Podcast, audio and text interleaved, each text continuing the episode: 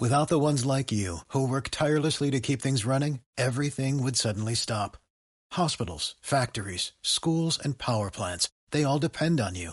No matter the weather, emergency, or time of day, you're the ones who get it done. At Granger, we're here for you with professional grade industrial supplies. Count on real time product availability and fast delivery. Call clickgranger.com or just stop by. Granger for the ones who get it done.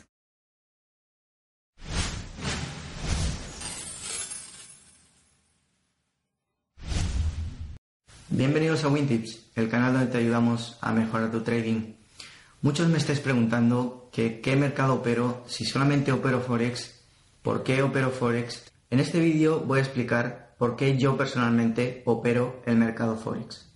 El motivo por el cual a día de hoy sigo operando Forex es simplemente porque fue el primer mercado en el que empecé a operar. Fue el mercado en el que aprendí a operar. Y hasta día de hoy no he tenido necesidad de cambiar. Ese es el motivo principal por el que hago Forex actualmente. Y la razón por la que en aquel momento, cuando empezaba, escogí Forex es porque me pareció un mercado que tenía varias ventajas. Era un mercado accesible. En aquel momento la cuenta que abrí creo que era de 200 dólares. Eh, es un mercado apalancado.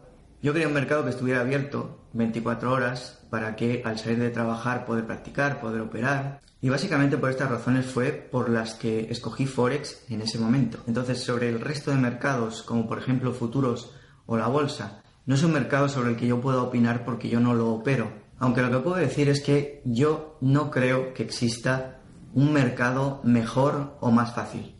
Entre otras cosas porque mejor y peor es algo relativo. Algo puede ser mejor para ti y peor para mí o viceversa.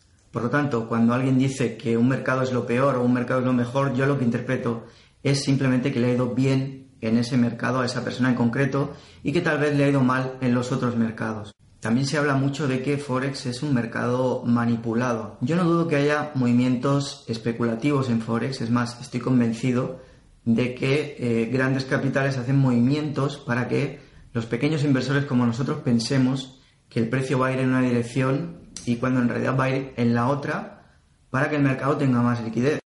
Pero a mí me parecería bastante ingenuo pensar que esto solamente ocurre en el mercado de Forex. Yo creo que eso ocurre en todos los mercados. Y además que esto forma parte de lo que uno tiene que aprender como trader, detectar esas trampas, esos movimientos, para no solo que no sean una desventaja, sino usarlos también a nuestro favor.